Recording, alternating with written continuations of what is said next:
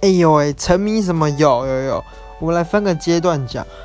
我国小三四年级会看那个《亚森罗平》，就是一个推理小说，不知道我们看过。就是那个图书馆借，然后那个书皮很破烂，然后就是推理小说，然后就很爱看。然后国小五六年级到国中是看金庸啊，《哈利波特》啊，哇！我小时候很爱看书诶，现在怎么不看了？没有了，没有了。然后，然后，哇，那时候很沉迷，你知道吗？看书是可以看到听不到别人在讲什么诶。然后后来就是玩电动啊，偷玩电脑。最以前是什么赛尔号？